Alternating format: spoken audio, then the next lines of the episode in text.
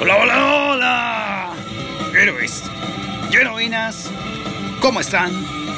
Como siempre, y desde el epicentro de mi corazón, te mando un gran saludo, te mando un gran y afectuoso abrazo, esperando que te encuentres bien en tu casita, que te encuentres bien en tu hogar. Te damos la bienvenida, abrimos las puertas de par en par de nuestro castillo a nuestra primera edición de Tu Estuche de Monerías Radio. Nuestro podcast, tu podcast. Y como ya te habrás dado cuenta, ya te habrás percatado, estamos con una algarabía, alegría, felicidad que se desborda porque este es un proyecto que ya tenía ahí guardado, almacenado, y que precisamente esta misma noche ve la luz. Así que mis queridos, estimados escuchas, espero contar con su apoyo, con su presencia, con sus comentarios, con el intercambio de ideas, debate, opinión, todo ello para nutrir nuestro estuche de monerías radio. Y para dar comienzo, decidí trasladarme, viajar a un punto de mi vida que me llena de regocijo. Un sitio repleto de alegría que es la adolescencia. Y tú te preguntarás, bueno, ¿por qué ahí? ¿Qué hay ahí? Bueno, ahí te voy. Uf, la adolescencia, ¿no? Hace muchísimo tiempo, lustros, décadas, si no mal recuerdo todavía caminaba el tiranosaurio Rex, aunque aquí lo tengo en un juguete de Jurassic Park 2, El Mundo Perdido. Como ustedes saben, yo soy coleccionista de juguetes, de videojuegos, de CDs de música y más en específico de lo que es el metal. Y dentro de todo ese mar de discos que tengo, sujeté en la palma de mi mano el primer disco que tuve, precisamente en la adolescencia, que fue el Time of the Odd de Halloween, la banda alemana de power metal. Y al verlo, fue una nostalgia, una emoción, que de inmediato, sí, miren, tronando los dedos así, ya, a la voz de ya, dije, si voy a hacer un podcast, lo voy a estrenar con el recuerdo de este gran álbum del 1996, que llegó años después a mi vida. Hablar de Halloween es hablar de buena música, de música que he recomendado no una, ni dos, ni tres, en innumerables veces, que no conozco a alguien que me haya dicho, ah, se me hace una música fea, mala, carente de sentimiento, mucho menos carente de poder.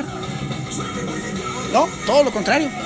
Siempre ha sido bien recibida. Ya después les contaré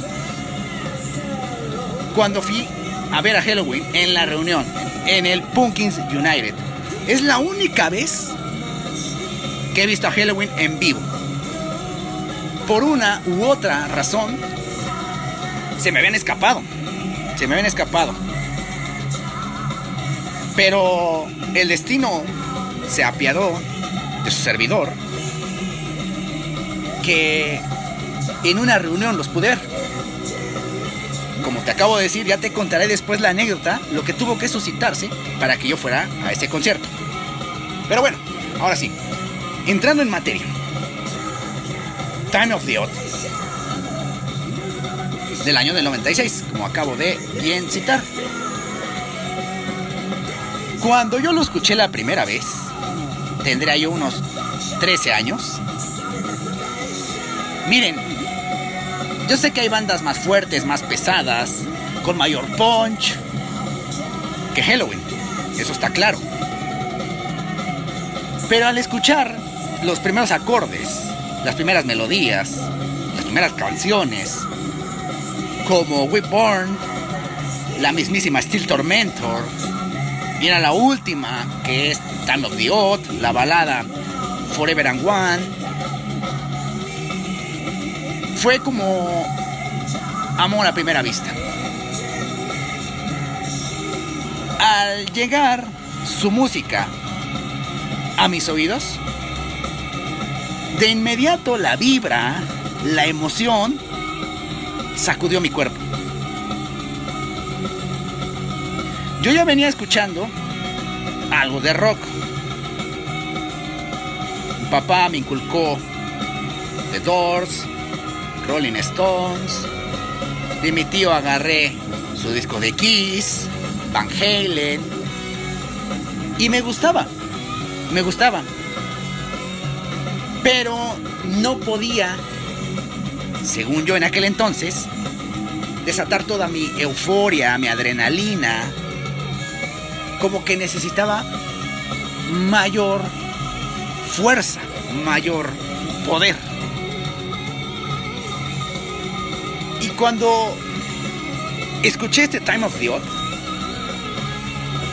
fue como tomar el volante del carro, apretar el acelerador, así como en el comienzo Steel Tormentor, y de ahí comenzar un viaje que hasta la fecha, porque seguimos conociendo nuevas bandas, nuevos proyectos, a la par de seguir escuchando a las bandas clásicas, Iron Maiden, Black Sabbath, ACDC, Judas Priest, si nos vamos al Dead, al mismo Dead, Cannibal Corpse, Entomb, eh, Sepultura, Pantera, Testament, en fin, todas las bandas que ustedes bien conocen.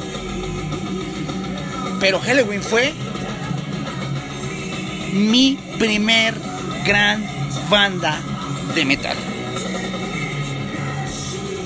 Y este disco, este álbum que compusieron el señor Andy Deris, que es su segundo disco, porque si hacemos memoria, el primero fue Master of the Rings, después de la salida de Michael Kiske, llegó el Master of the Rings y revivió a la banda, la cual pues, se creía perdida, desorientada, allá en lo inhóspito, con ese camaleón que desde mi percepción no es un mal álbum. No es un mal álbum ese camaleón. Solo que cuando lo escuchas, lo percibes, lo oyes, pues toda el aura, todo el espíritu de Halloween está totalmente ausente. No irradia el espíritu Halloween. Es una banda totalmente diferente a los Keeper. Pero bueno, esa es harina eh, de otro costal. Hablando específica específicamente de Time of the Odd, le decía de Andy Deris, ¿no? Que sin ser, que sin ser mejor vocalista que Michael Kiske, Michael Kiske es mejor vocalista que Andy Deris, tiene un carisma que se le nota a raudales, lo desborda. Cuando lo viene el Pumpkins United, pues es el que lidera la banda, el que se dirige al público, a la gente. Ese es un gran aporte para Halloween. Pero a la par de Andy Deris en las voces y en la composición, porque se nota con el paso de los discos que él se va apoderando de la mayor parte de la composición, están dos grandes guitarristas. El primero de ellos es el comandante, el dirigente Michael Waycott, acompañado de alguien que ya no está en la banda, que es el señor Roland Grappot, que año después se saldría de la banda en el The Dark Ride. Ahí se sale, se marcha para formar Master Plan junto con otro miembro de la banda aquí de Halloween, que es el baterista Uli Kush. Se marcha igual en el mismo The Dark Ride. Pero estos dos guitarristas, vaya, se lucen, se rifan en este disco. Y luego, agréguenle el también carismático y fenomenal bajista que es Marcus Grofkov. Toda esta combinación, todo este conjunto de músicos, cuando llegan con Time of the Odd, es algo así como, señores, la banda no ha muerto, vino, revivió, resucitó, y lo mejor de todo es que lo hizo con mayor poder. Porque si lo comparamos con lo que es con lo que es el Master of the Rings, ustedes perdonen, pero está pasando el señor de los tamales. Ahorita voy y le compro uno porque no hemos cenado. ya saben lo que es hacer los podcasts en vivo y en directo. Le decía que cuando uno sopesa, uno compara lo que es Master of the Rings y Time of the Odd, sí saltan las diferencias. Y la más evidente y la más clara es la mayor contundencia. Porque con canciones como las que ya te dije, We Born, Still Tormentor, eh, Time of the Odd, a mí la que más me gusta y de la que poco se habla y es la canción más larga del disco, es Mission Motherland. If I Knew, que es la que está antes de la última, de Time of the Odd. Before the War, suena potentísima, ¿no? La clásica balada, Forever and One, que es una de las tres favoritas, hablando en concreto de las baladas. Seguramente no sé qué tú pienses, qué opines,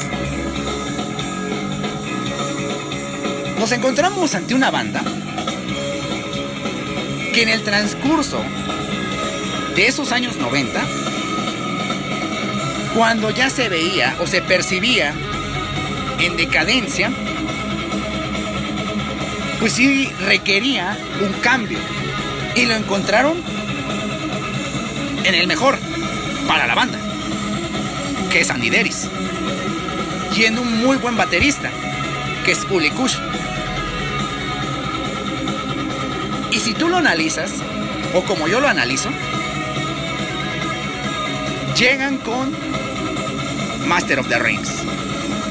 ¿Para qué? Para volver a presentarse. Lo reafirman con este álbum, Time of the Odd.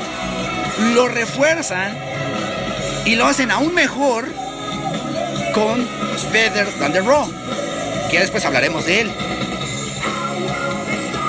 Y para mí llegan a la cumbre con The Dark Ride. Un álbum que muchos no quieren, que lo ven con cierto recelo por esa temática oscura que es muy ajena al Happy Happy Halloween, pero que para mí es un super discazazazo, ¿no? Super mega discazo.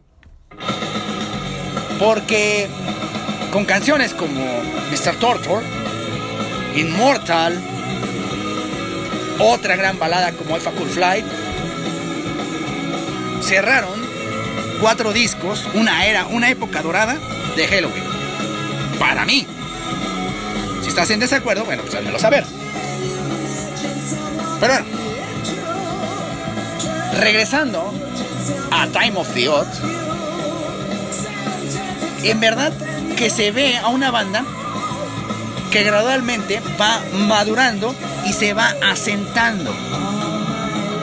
Que no se aleja del todo de su época, de su época más gloriosa, que son los Keeper, y también vamos a incluir la época del Walls of Jericho, que ahí está presente, pero que se está renovando, que está teniendo nuevos aires, nuevos bríos,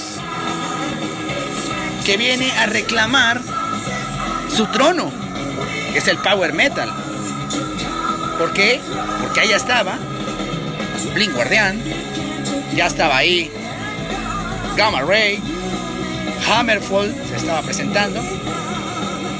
Halloween quería y lo hizo volver al trono. Y en esta época, en este tiempo, lo lograron con creces. Lo lograron con creces.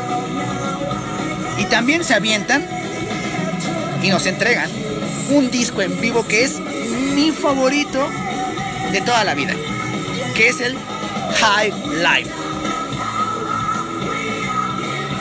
En donde, en el primer disco, CD, está o están canciones del Time of the Odd que suenan impresionantes, a la par de la mejor época, Eagle Fly Free, Doctor Einstein, eh, Future War, incluso ahí viene una canción del Camaleón, que es The Chance, y para todavía darle mayor impulso a Time of the Odd y a Better Than the Raw, no, a Better Than the este, a Master of the Rings, ya me estoy adelantando, eh, en el segundo álbum tocan única y exclusivamente canciones de sus dos últimos álbumes. Y lo hacen de manera genial. De manera muy, muy padre.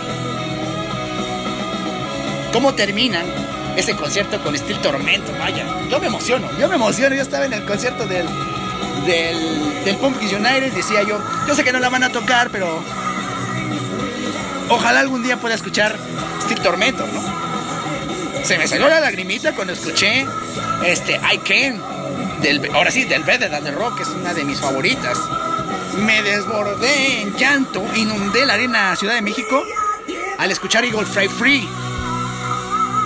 Porque cuando yo la escuché, es y seguirá siendo una de mis canciones favoritas de toda la vida.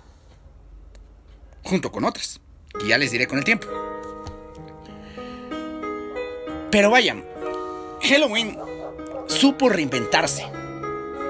Supo darle vuelta a una historia que se estaba yendo en picada. No por malos discos. Aunque sí te puedo decir que Pink Is Wave no me agrada del todo. Me agrada más Camaleón. Pero sí ese sonido de esos dos discos lo ponemos a la par de los Keeper, bueno, la comparación hasta resulta insulsa. No tiene sentido. Terminan perdiendo de todas, todas. Ahora, si quitamos esa comparación, el sonido que encontramos en esos dos álbumes al comienzo de este video, pues se apartan en su totalidad de lo que veníamos escuchando. ¿Es diferente? Sí, pero no fue del agrado de todo el público. Situación que llevó al borde de la casi extinción a Halloween. Vinieron los cambios y nos adentramos a una época de epopeya, de oro, para los alemanes. Y con Time of the Odd nos entregan una joya de disco. Joya de disco. Podrá tener sus detallitos, ¿no? Podrá tener sus detallitos que a lo mejor no te agraden. Canciones que quedaron un poco relegadas. Como Anything My Mama Don't Like. Es una buena canción, pero pasa muy desapercibida. Casi nadie habla de, ella. Pero todo en su conjunto tiene su buena dosis de poder, de técnica, de habilidad y de renovación. En. Un gran disco. Un gran disco que bien podría extenderme, prolongarme. Pero que creí prudente e indicado para dar comienzo con nuestros podcasts. En fin, espero que te haya gustado, que te haya agradado esta breve, corta, pero a la vez muy eh, buena o muy bueno el ejercicio de memoria del recuerdo. En serio, es uno de mis favoritos, yo lo recomiendo mucho, escúchalo, ve y descárgalo, si tienes el CD, ve y colócalo en tu mini componente o no sé. No te lo puedes perder, no te lo puedes perder. Por nada del mundo te lo puedes perder. Te agradezco mucho que me hayas acompañado en esta primera edición de Estuche de Monerías TV. Te reitero, acompáñanos, síguenos. También está nuestro canal de YouTube, Estuche de Monerías TV, en donde hablamos de nuestras búsquedas de juguetes, de más retroreseñas de metal, retroreseñas de videojuegos, eh, hablamos de deportes, de un sinfín de cosas podemos hablar, platicar con todos ustedes. Sin más que decir, espero que tengas una épica, mitológica, pero sobre todo, epopeya, noche. Nos vemos la siguiente. Bienvenidos sean héroes y heroínas. ¿Cómo están? Como siempre te mando un gran saludo, te mando un gran y gigantesco abrazo, esperando que te encuentres bien en tu casita, que te encuentres bien en tu hogar. Y te damos la bienvenida, abrimos las puertas de par en par de nuestro castillo a una nueva edición de Tu estuche de monerías radio. ¿Cómo están? ¿Cómo se encuentran? Nosotros de maravilla, muy, muy bien, encantados de que nos acompañen, de que nos sigan en todas nuestras plataformas, ya sea aquí en Estuche de Monerías Radio, en YouTube, también ahí estamos como Estuche de Monerías TV. Y bueno, en esta noche vamos a tratar un tema que prácticamente todos, absolutamente todos, hemos pasado de alguna u otra forma. Quiero aclarar y quiero decir, especificar, que lo que yo vaya a decir, comentar respecto a este tema, no significa que yo sea un experto y que, como dice una canción, que mi palabra sea la ley. No, no, no, no. Lo que yo voy a plantear está visto desde mi experiencia, desde cómo lo he vivido, percibido y poder transmitirlo y compartirlo con todos mis escuchas. Si mis consejos pueden ayudarte, excelente, de lujo. Si mis consejos no te ayudan, no sirven, no pasa absolutamente nada. ¿Por qué? Porque cada uno de nosotros lo hemos experimentado de diversas maneras, con distintos motivos. No todos llevamos el mismo patrón. Simplemente que si en el transcurso de lo que yo vaya platicando. Algo te sirve, házmelo saber, dímelo para poder intercambiar ideas. El tema en cuestión es qué pasa, qué ocurre que acontece o qué hay que hacer cuando se acaba una relación, un noviazgo. Pero, haciendo énfasis, cuando te terminan mal. Cuando esa otra persona te decepciona. ¿Qué hay que hacer? Como lo acabo de decir hace apenas unos segundos, cada uno lo ha sufrido, lo ha experimentado en distintas facetas. Yo traté de hacer un ejercicio de enumerar algunas especificaciones que te pueden ayudar, porque a mí me ayudaron, ¿eh? A mí me ayudaron y bastante para poder solventar, salir como de ese abismo en donde a veces nos mantenemos en una tristeza, en una congoja, en una aflicción, porque esa persona que creíamos que íbamos a estar con ella o con él, dependiendo sea el caso, eh, nos defraudó, nos decepcionó. Y eso hay que tratar de sanarlo. De que las heridas sean menos dolorosas. El primer punto que yo menciono es, insisto, lo que voy a decirte, quizás a ti no te ayude mucho, pero a la vez sí.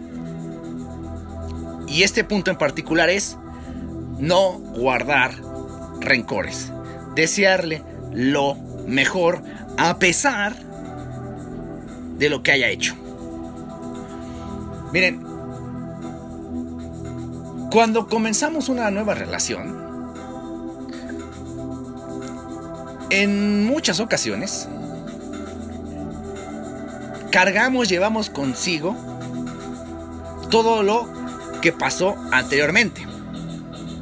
Y eso lo transmitimos en la siguiente relación. A veces de manera inconsciente perjudicamos a esa otra persona que no nos está haciendo daño. Es muy importante no guardar resentimiento, incluso si esa persona te falló. ¿Por qué?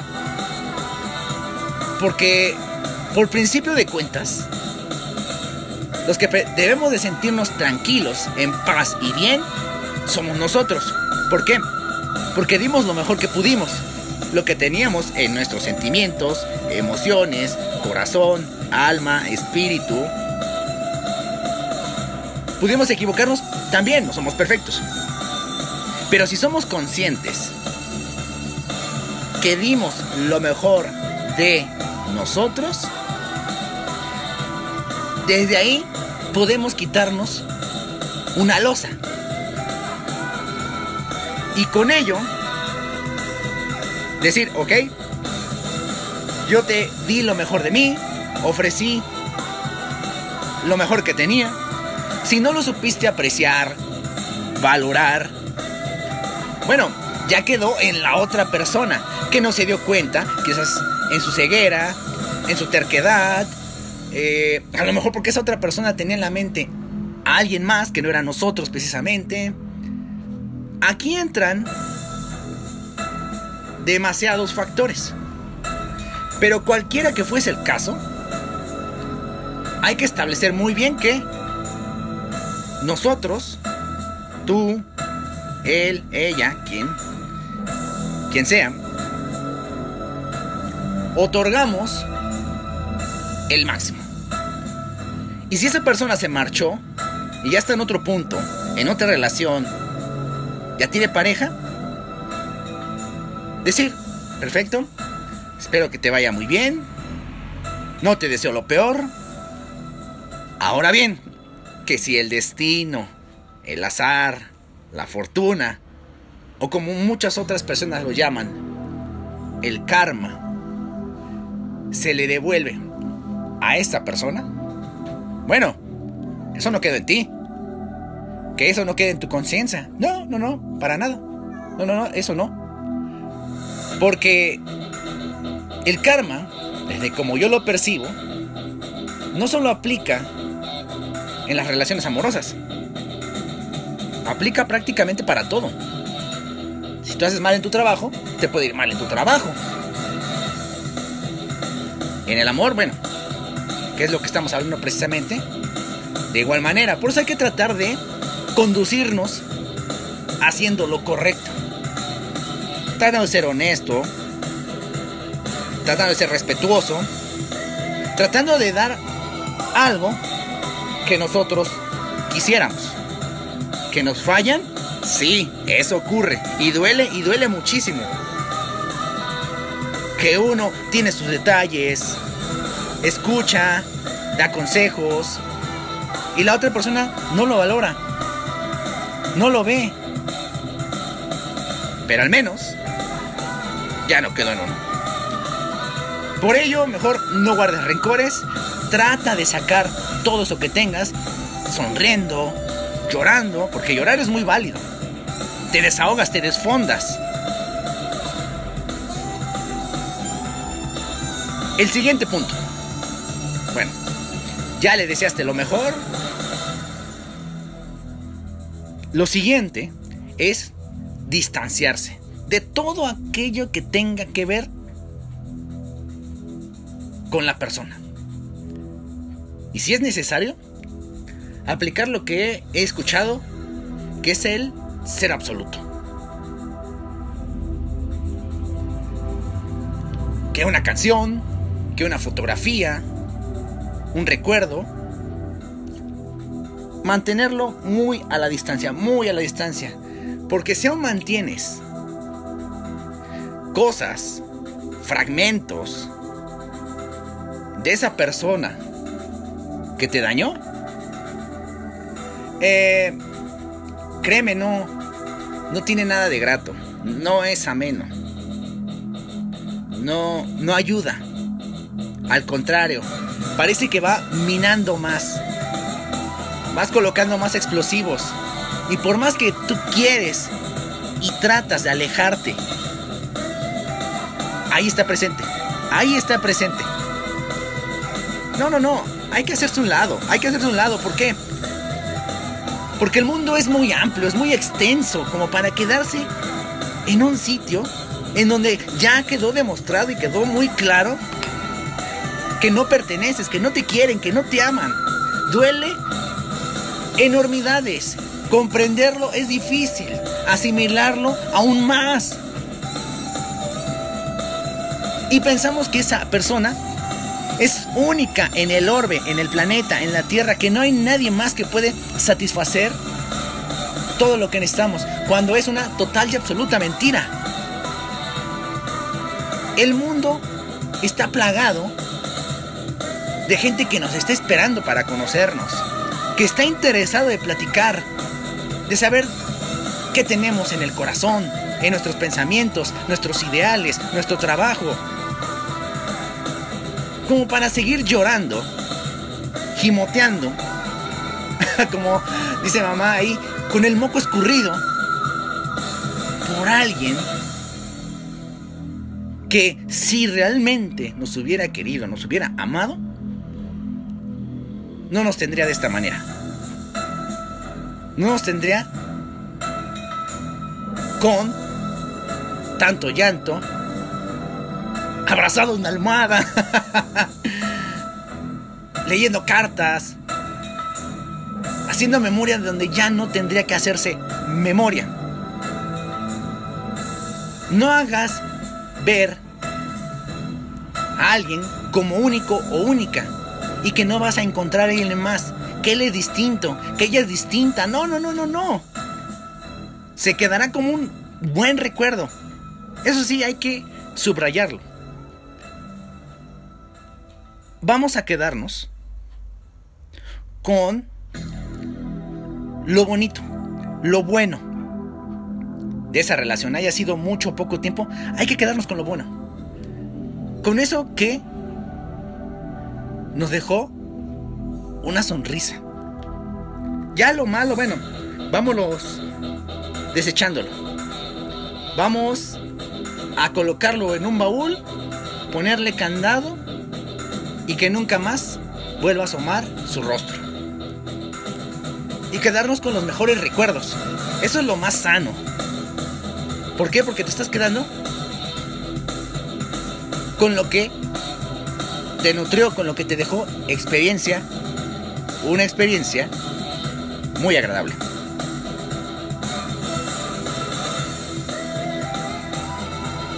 Lo que sigue es, para mí, el punto más importante. Decía que allá afuera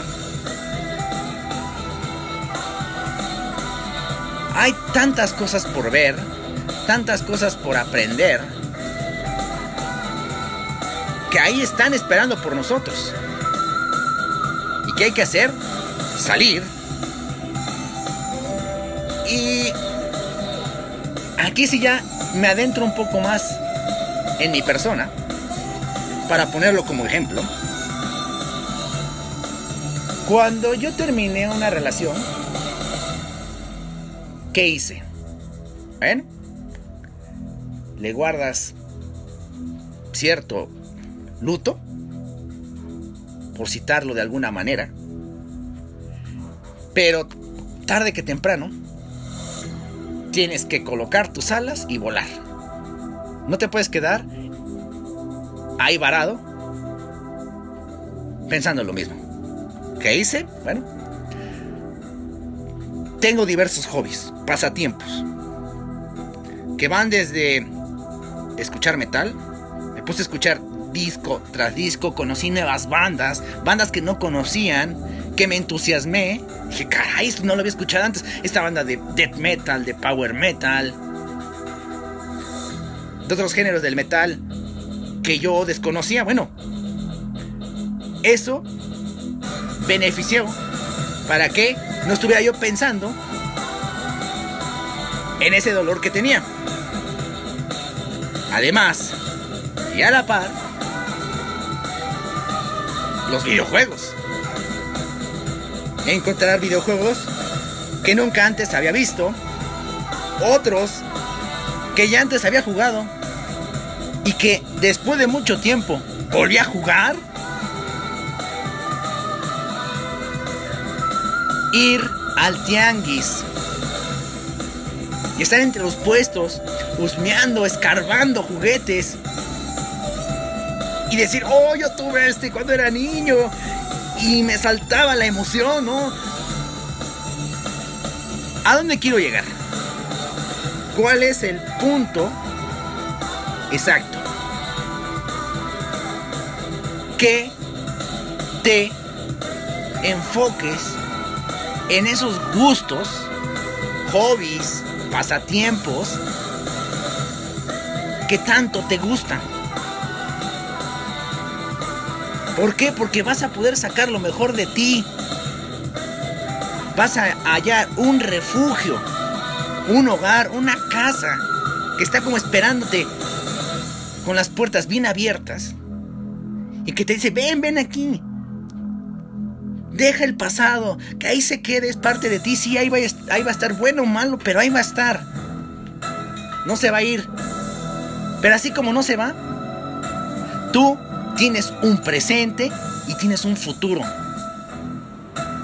Y dentro de ese presente, dentro de todo ese cúmulo de cosas de tu presente, están las cosas que te agradan,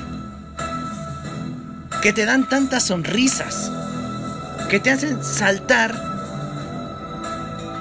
de alegría. ¿Qué pasatiempos puedas tener? Bueno, eso solamente tú lo sabes. Leer, escribir,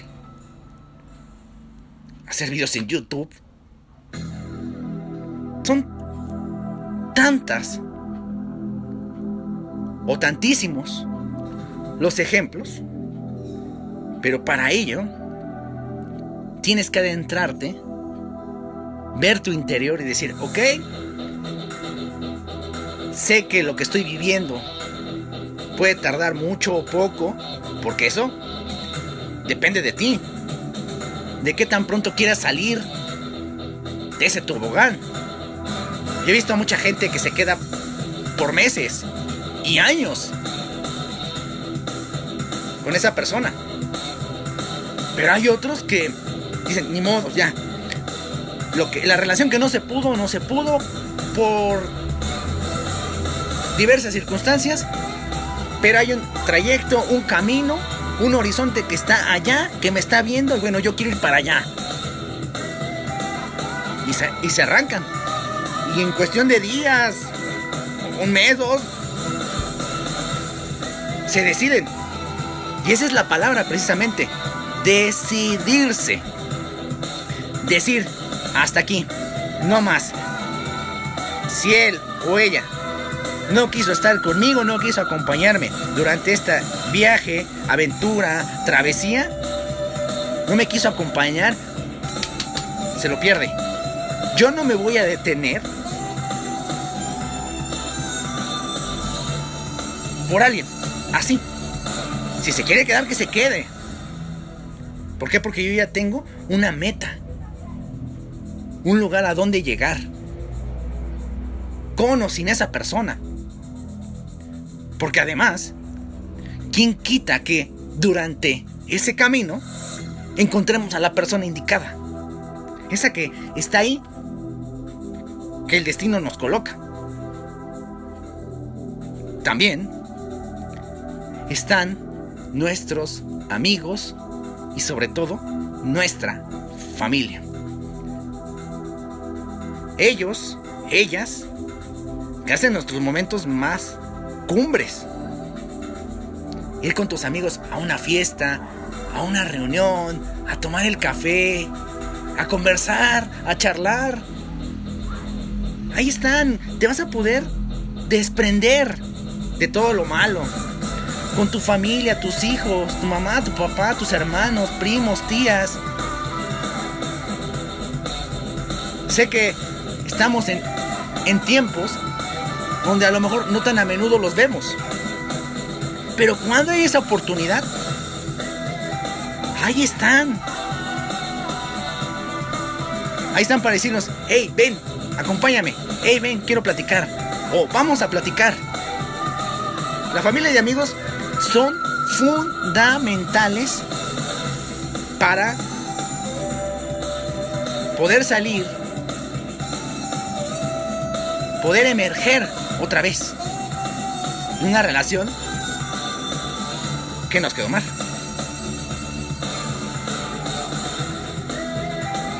Uno muchas veces tiene la idea de que, que, que es malo solo. Se tiene el pensamiento, no aplica con todos, ¿eh? no, estoy, no estoy generalizando.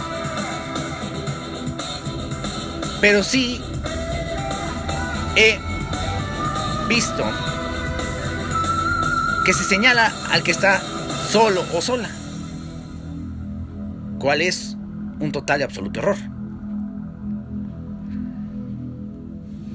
Cuando estamos solteros, solteras,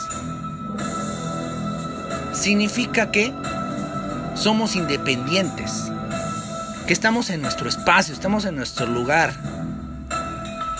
que sabemos lo que queremos, por qué lo queremos, que la persona que va a llegar a nuestras vidas es porque nosotros queremos que llegue, si es que queremos que llegue.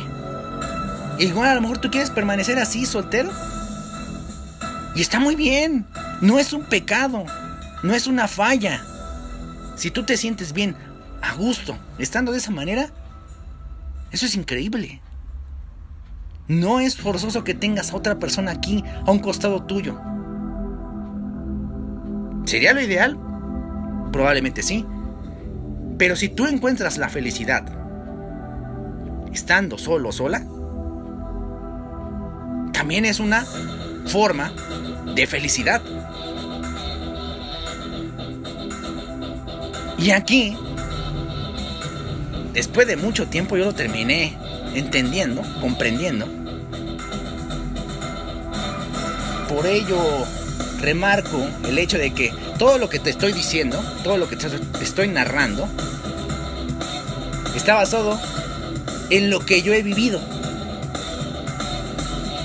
Y terminé entendiendo que el amor, entre más lo estás buscando, ahí escaneando, menos lo encuentras.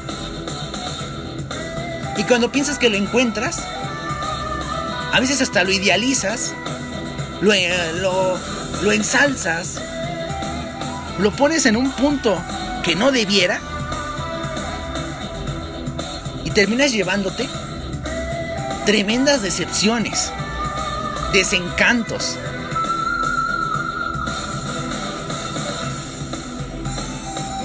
Así que mejor opté y dije, ¿sabes qué? El amor ya no lo busco.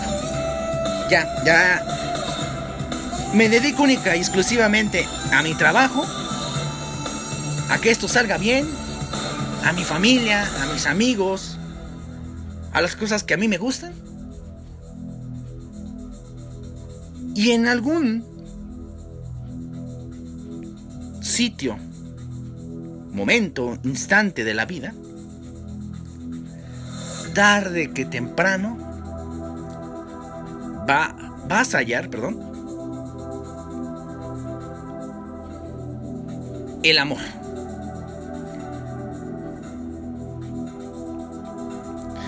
Una palabra que a mí me salta mucho es compartir. Y cuando des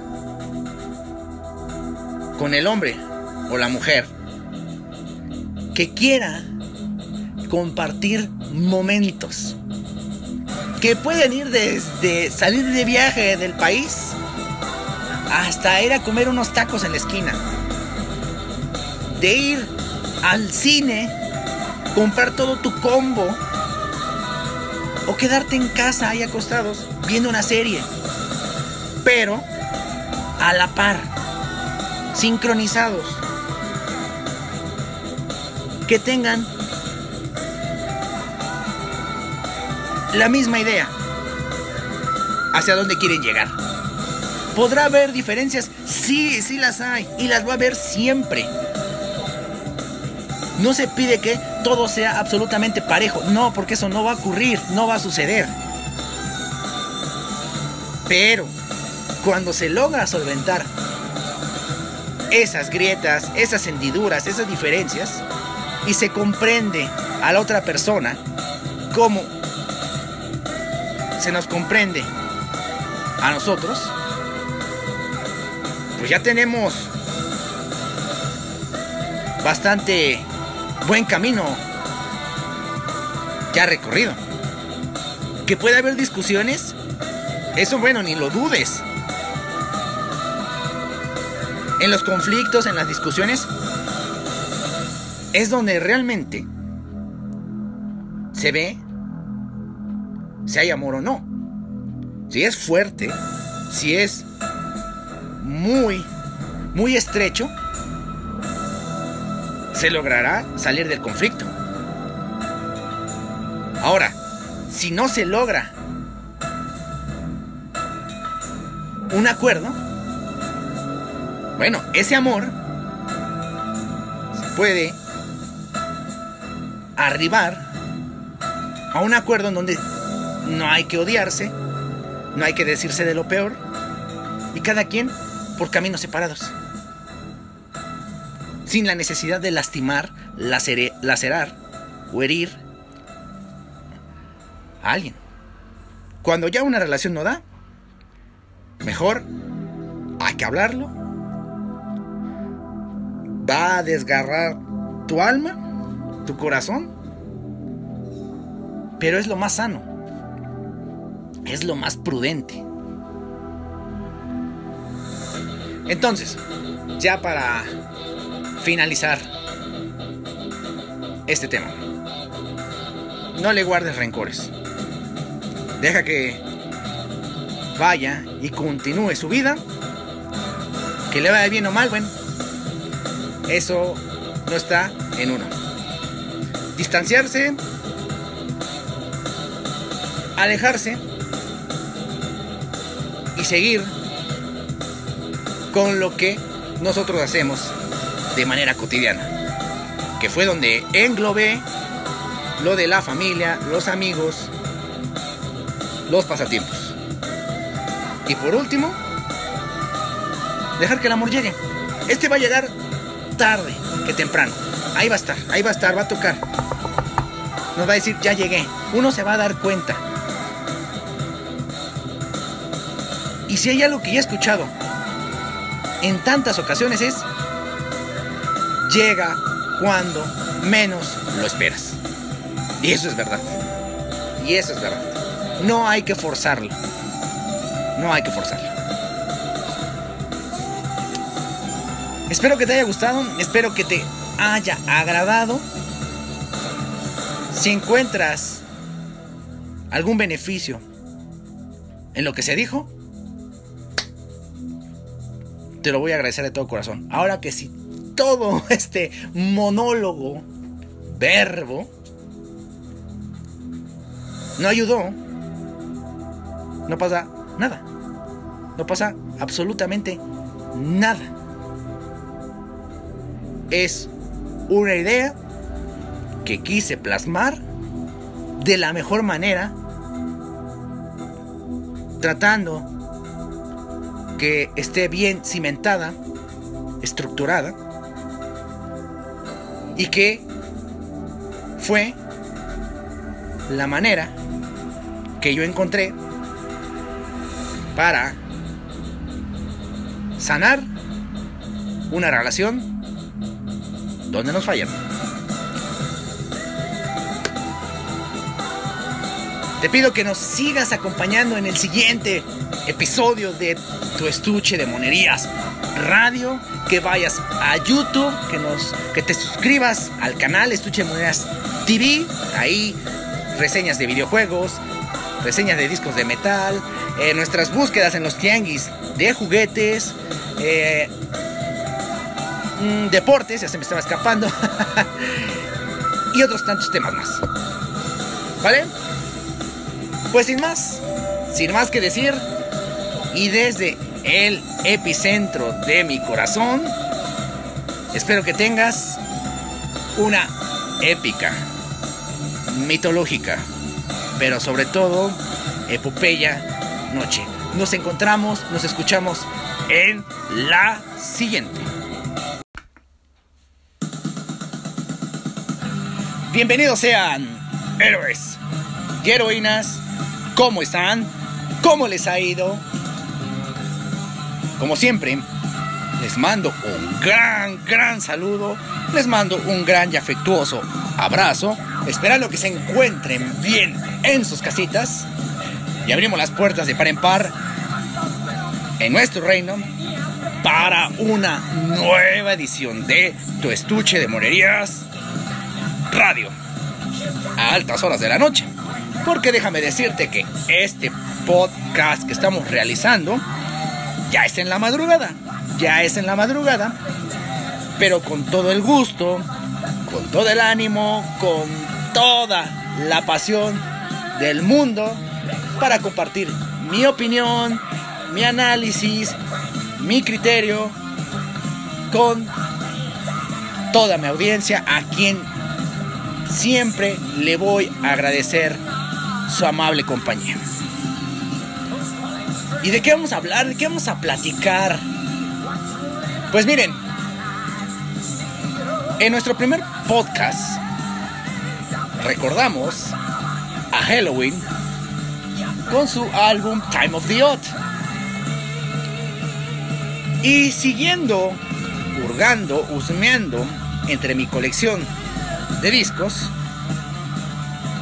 me encontré con un álbum de mi banda favorita, tengo que decirlo, tengo que precisarlo, pero a su vez, el hecho de que sea mi banda favorita no significa que esté aquí para rendirle tributo, para solamente enaltecerlos, llenarlos de alabanzas. No, no, no, no. Quiero ser lo más preciso, exacto, concreto con la opinión que voy a dar sobre este álbum de Iron Maiden de 1992, que es el Fear of the Dark. En el año de 1992, Iron Maiden estaba conformado por Steve Harris en el bajo, en las guitarras estaba Yannick y Dave Murray, en la batería, como siempre, Nico McBrain, y en las voces, Bruce Dickinson. Fear of the Dark viene precedido de uno de los discos menos gratos, menos apreciados y menos recordado, que es el No Prayer for the Dying. A algunos les puede gustar. A mí en lo particular es el peor disco de Iron Maiden para mí.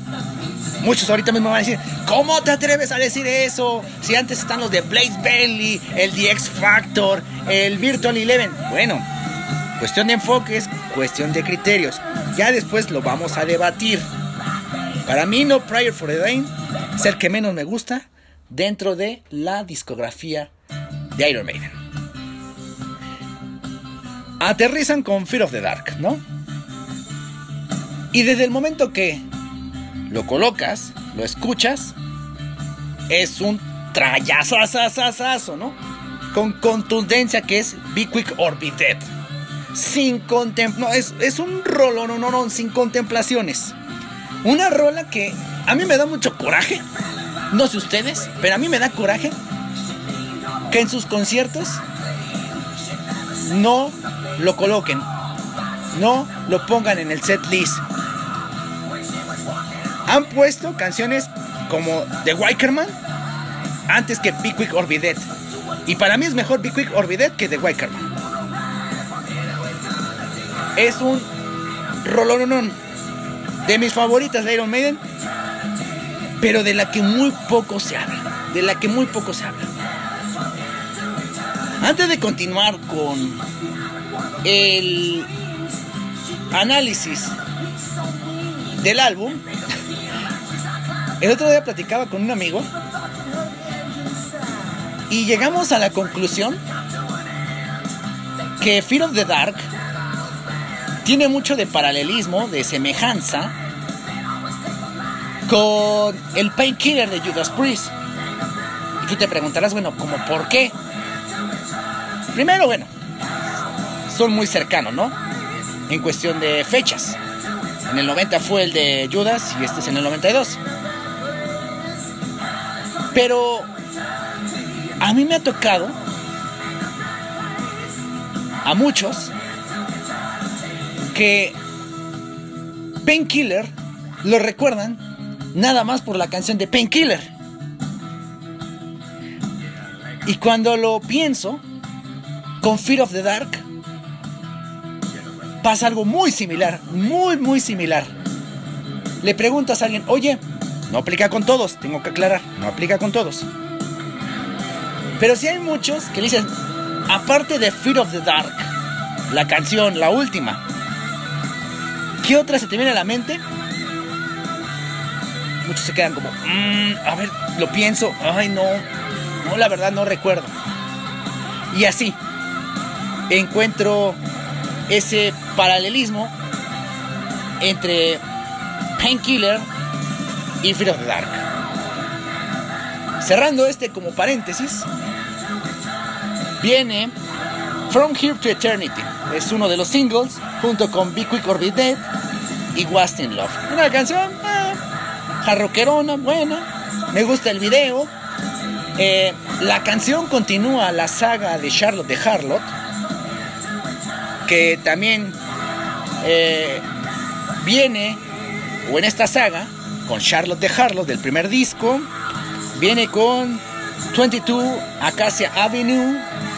Y una de las rolas más feas de Iron Maiden. Para mí es una de las más horrendas. Que es in You del No Prayer for the Dying. Bueno, esta From Here to Eternity es parte de esa saga. Es una buena canción. Posteriormente, viene una canción que yo escuché en vivo, que yo escuché en vivo, que es la que estás escuchando, que es Afraid to Shoot to Strangers. Esta la escuché cuando hicieron la gira del recuerdo del Tour del Seven Son. Es una muy buena canción que define el estilo de Iron Maiden, ¿no? Lento, lento, y que en algún momento dado estalla así, explota, dinamita. Una de mis favoritas de Iron Maiden, Afraid to Shoot Stranger. Aquí, después de Afraid to Shoot Strangers, vienen un par de canciones que miren, no son malas canciones, pero sí resultan intrascendentes. Y este es el problema que tengo con Fear of the Dark. Ese es el gran problema que tengo con este disco. Que como puede tener muy buenas canciones, como Be Quick or Be Dead, Afraid to Shoot Strangers, eh, la misma Fear of the Dark, incluso Judas Be My Guide, también tiene como sus rellenos. Esas canciones que, ay, como que no encajan, no le dan color, como lo acabo de decir, de relleno. Y ese par de canciones, la verdad, no me llegan. No, no se quedaron en mi memoria. No están presentes. Después de ello, viene lo que a muchos sorprendió, que es la balada West in Love.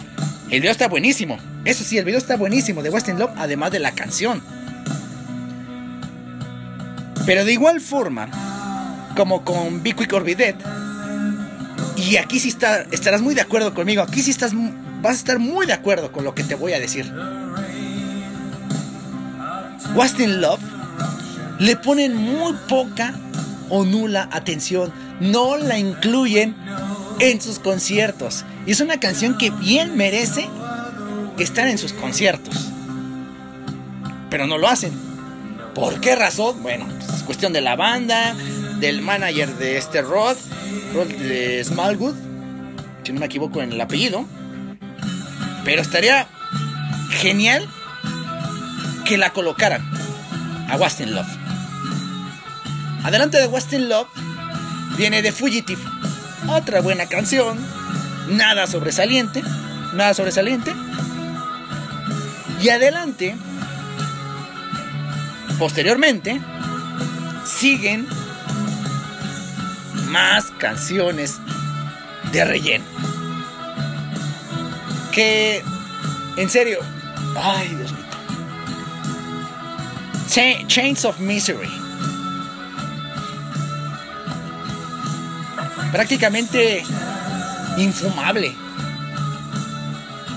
Si alguien que le gusta, bueno, está bien, dan su derecho. Si te gusta, adelante. No estoy criticando a la persona que le guste. Estoy, jugando, estoy juzgando a la canción de Gris. Son de esas canciones que me da la impresión de... A ver, nos faltan una o dos canciones para completar el disco. Aviéntate algo, a ver qué sale. A ver, cómo salga. Así me sabe Chains of Misery. The Apparition. Con una, una canción, una letra larga, extensa. Que me agrada la letra, ¿eh? La letra, ¿no? De cómo está un como espectro, fantasma, que entra en contacto con la otra persona y le dice que ahí va a estar presente y que le cuenta cómo es el otro mundo a grandes rasgos, pero que es muy lineal, muy lineal de aparición, pero lineal así. No le encuentro curvas, así, no, no, no. Demasiado lineal.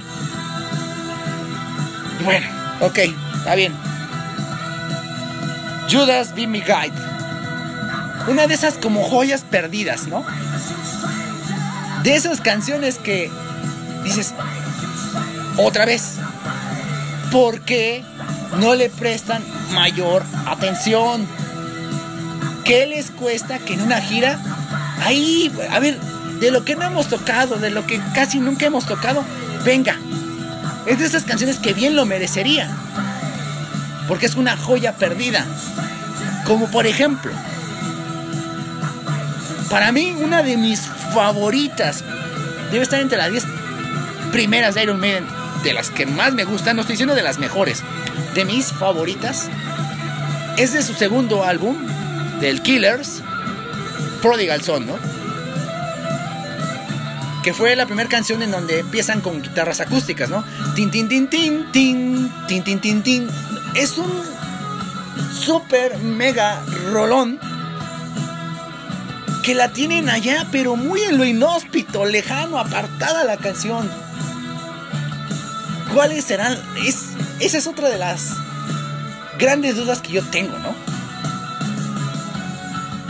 ¿Cómo se reunirán la banda, el manager y la demás gente que trabaja con ellos para decidir el set list, ¿no? Es una pregunta, ¿no? Nada más. No lo juzgo, simplemente es una pregunta, ¿no? Pero sí creo que ya hay canciones pues que deberían no quitar, sino decir, bueno, vamos a hacer esto. En este turno, en este, en este en específico, no la vamos a interpretar. Y démosle espacio a alguna de esas canciones que la hemos, las hemos marginado. Yo me acuerdo que en el Dance of en el Dead on the Road, en el tour de Dance of Death, ahí incluyeron el Lord of the Flies, ¿no? Del The X Factor, ¿no? Órale, pues eso hasta, hasta como que refresca, dices, órale, estuvo muy bien. O en el último, ¿no? Que fue este, en el Legacy of the Beast, ¿no? Que incluyeran Fly of Icarus. Chido. Perfecto. O sea, es para refrescar el setlist. Un setlist que ya lo tenemos casi casi como de memoria, ¿no? The Number of the Beast, Fear of the Dark, The Trooper, Hallowed Be the Name. Todo eso que ya lo sabemos perfectamente. Pero ahí, sin querer queriendo, ¿por qué no incrustar una de esas canciones que uno como escucha, como opinión, porque no quiero aferrarme y decir, es que tiene que sonar, no, no, no, es simplemente una opinión, ¿no? Ya si nos hacen caso, no, bueno, eso, eso lo sabrá Iron Maiden, ¿no?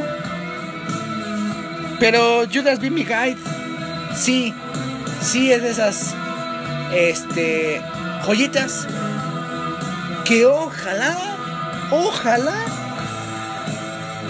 algún día pudieran interpretar. Pero bueno, continuemos. Otro relleno. Ay, Diosito santo. Otro relleno. Y esta creo que es la peor de todos los rellenos. Esta sí es la peor. Es la canción que más detesto de este álbum. Weekend Warrior. Que habla sobre los hooligans, ¿no? Los aficionados que causan destrozos, ¿no? En Inglaterra. Ay, Diosito santo. Es así para que vean de plano, ojalá y nunca se les ocurra tocarla. Jamás en su vida la vayan a tocar. No me gusta nadita. Porque ni se me hace fuerte, ni suena poderosa. O sea, en verdad, ¿qué trataron de hacer aquí con esta canción? ¿Cuál era la idea primordial fuera de la temática de lo de los hooligans? Pero esta sí es un auténtico relleno. Si hubieran quitado Weekend Warrior y Chains of Misery, yo diría, yo estaría feliz. Yo, su servidor. Pero si en el esquema, en el plan del disco eran 12, bueno, ya. Así lo decidieron.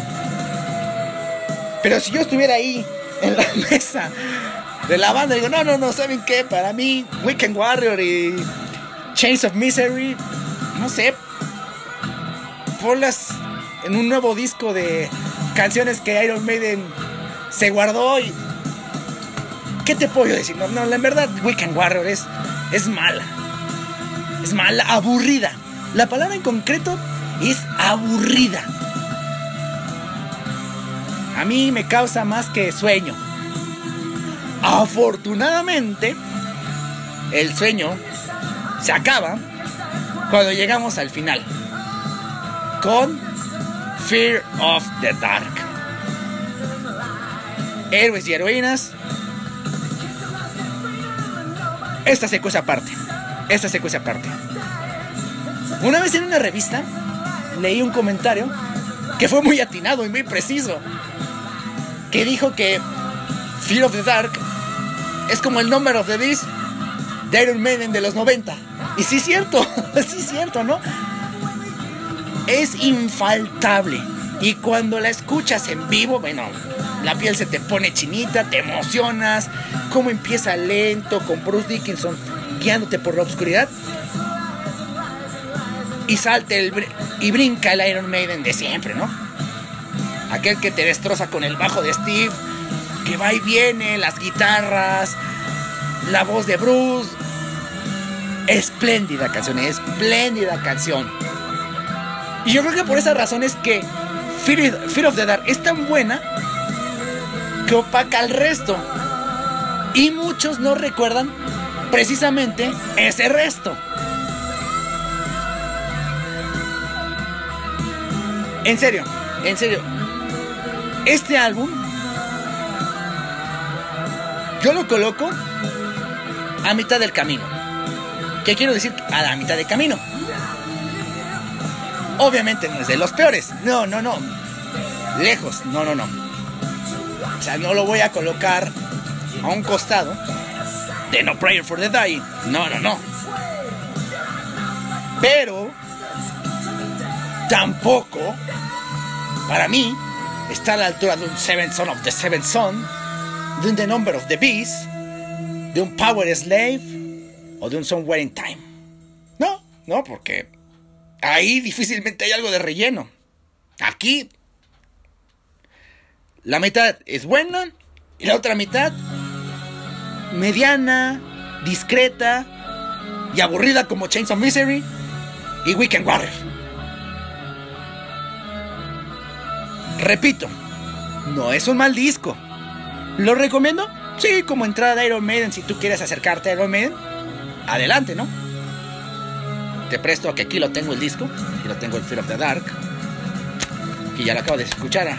Abro y cierro la cajita, sí, sí lo recomiendo. Acentuando que hay mejores discos que Fear of the Dark, ¿no? Que vete al pasado y vas a encontrar mejores cosas que, que Fear of the Dark. Ahora, ¿es el mejor de los 90? ¿Este es el mejor disco de Iron Man de los 90? Pues sí, sí, sí, sí es el mejor. Mejor que Virtual Eleven, mejor que The X Factor, infinitamente superior a No Prior. Eh, si lo podemos aquí eh, reunir a la par de Brave New World. Pero para mí eso es lo que significa Fear of the Dark. Un buen álbum que no coloco como obra maestra. Nunca lo voy a hacer. Yo sé que muchos me van a decir que estoy loco, que estoy demente, que estoy en un error. Perfecto. Pero sigo manteniéndome en que, así como coloca muy buenas canciones, también tiene su relleno. Cosas que no debieron haber estado ahí. En fin. Espero que te haya gustado, que te haya agradado este recuerdo.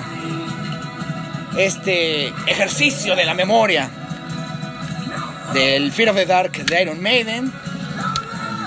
Te pido que califiques este podcast si te gustó, no te gustó, Recomiéndenme con tus amigos, compañeros, camaradas, brothers, familia, con todos. También te pido que me sigas en Estuche de Monerías TV con nuestros videos. Acabamos de hablar de la carrera de Tom Brady, de cómo le fue a Tom Brady. Ya también vendrán este, los podcasts sobre deportes. Quiero adentrarme a la, Champions League y a otras tantas cosas más. Así que, desde el epicentro de mi corazón, les deseo que tengan un épico, mitológico, pero sobre todo, epopeya amanecer. ¿Vale? Nos vemos la siguiente.